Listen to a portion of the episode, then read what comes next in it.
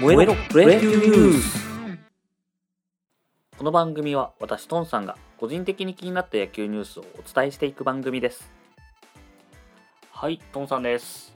えー今日は2月11日、えー祝日ですね、えー皆さん休みなのでキャンプ見てますでしょうか？僕はさっきまでニコ生で西武のキャンプ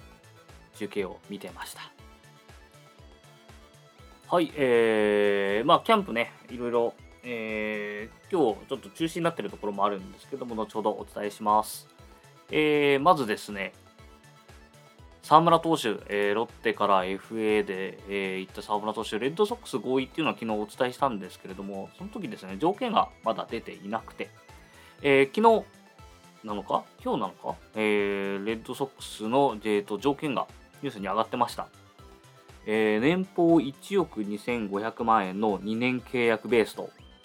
いうことで、えー出来高とかがもしかしたらね、あのーだいぶ上積みになるのかもしれないんですけれども、えー沢村は、えー今がですね、おそらく1億5000万程度ということで、えー減額を飲んでのメジャー移籍ということに、えーなってそうです。まあ、本人のね、えー、と夢だったというところもあったりとか、あとはまあ巨人の時にですね、あのまあ、パッとしなかったというか、後半、えー結構パッとしなくてですね、っていうのも、えー針治療のミスで、えー、しびれが残っててみたいな話もあり、えーちょっと巨人とね、いろいろあったりとかして、まあ、そこで活躍できなくて、巨人でもね、一軍になかなか上がれなくてっていう、で、いう状況で、えーロッテにトレードというところで、ちょっとね、えーロッテで復活しましたけど、なかなかあの表舞台で活躍っていうところがなかったところからの、えーメジャーと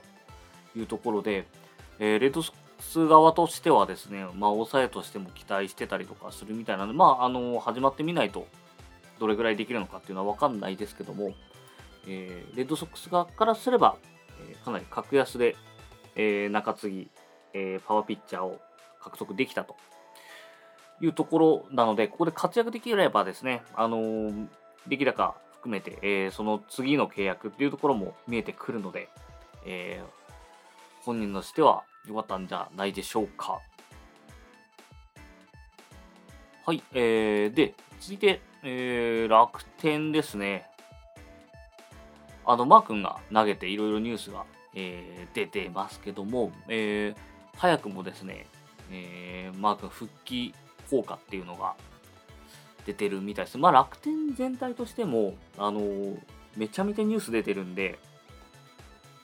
ね、この、えーまあ、もともと楽天球団入ったのも、このネーミングライツじゃないですけど、この自分たちで球団持ってその名前を売っていくっていうところも、もちろんあるでしょうし。っていうので、えーまあ、こんだけね、ニュース露出すると、楽天自体も、えーかなり効果が高いんじゃないかなと。もしかしたらね、楽天モバイルも、えー田中将大が CM 出てくるかもしれないですね。これから力入れていくんで。で、えー早くもですね、シーズンシートが完売間近というのと、えーユニフォーム爆売れと、まあ、18番の復帰ですからね、えー、もともと持ってた人もいるでしょうし、えーこの機会に買い直してる人もいるでしょうし、いうところで、えー一気にこの、えー復帰しての経済効果が2億円ぐらい出てるというところですね。で、楽天だと、えーシーズンシートをですね、あの、クソ高いっていう、うんクソ高いっていう言い方もあれですけど、あの、すごい高い、えー、1組50万円っていう、えーシートがあったんですよね。あの、ファンが、えー選手と触れ合えたりとか、えーちょっとね、話ができたりなんて、えーいうのがあって、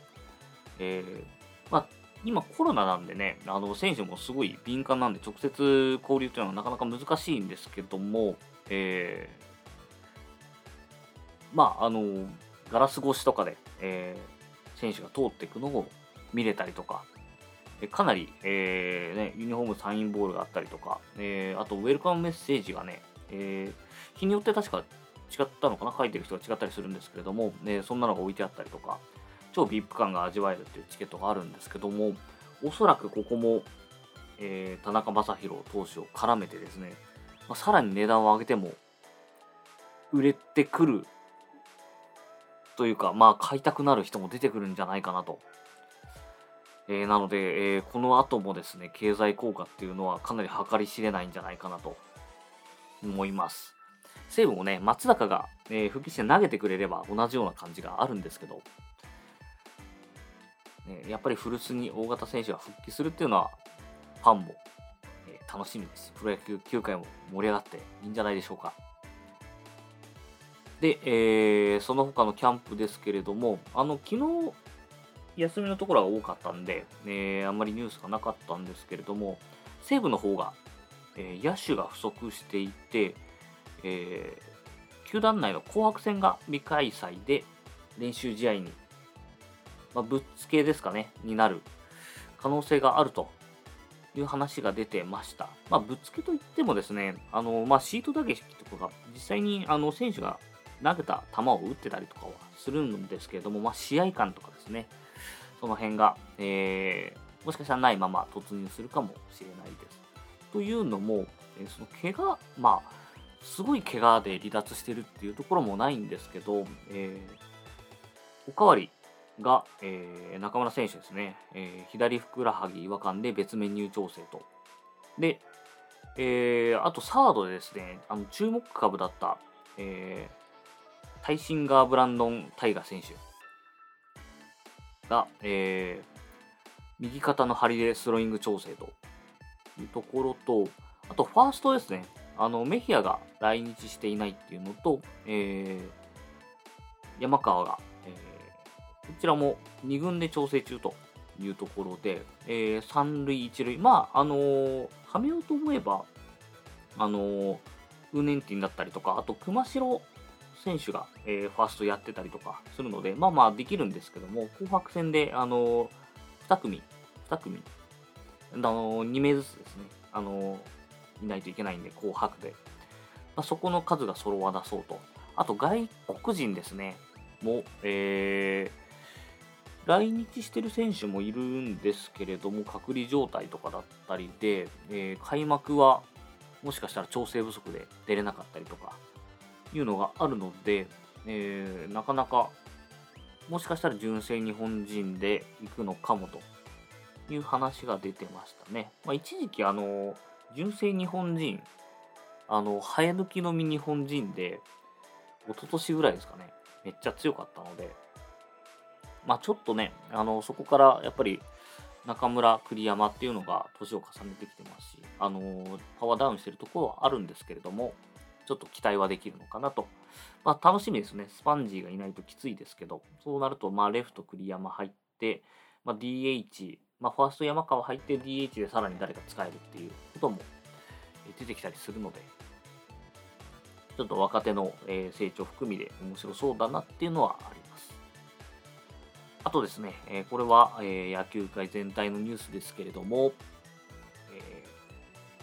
野村克也さん、えー、ノムさんがですね、一周期と、11日、今日が一周期なのかな、と、えー、いうことで、えー、ヤクルトだったりとか、阪神だったりとかで、えー、ちょっと門に服してるというか、えー、旗が掲げられてたりするみたいですね。ノムさんね、えー、奥さん亡くなってから、えー、一気にちょっと言ってしまわれましたけども、まあ、これを、えー、まあ、忍んでというわけじゃないんですけども、あの、くしくも、日ハム阪神戦、野村さんがいた阪神ですね、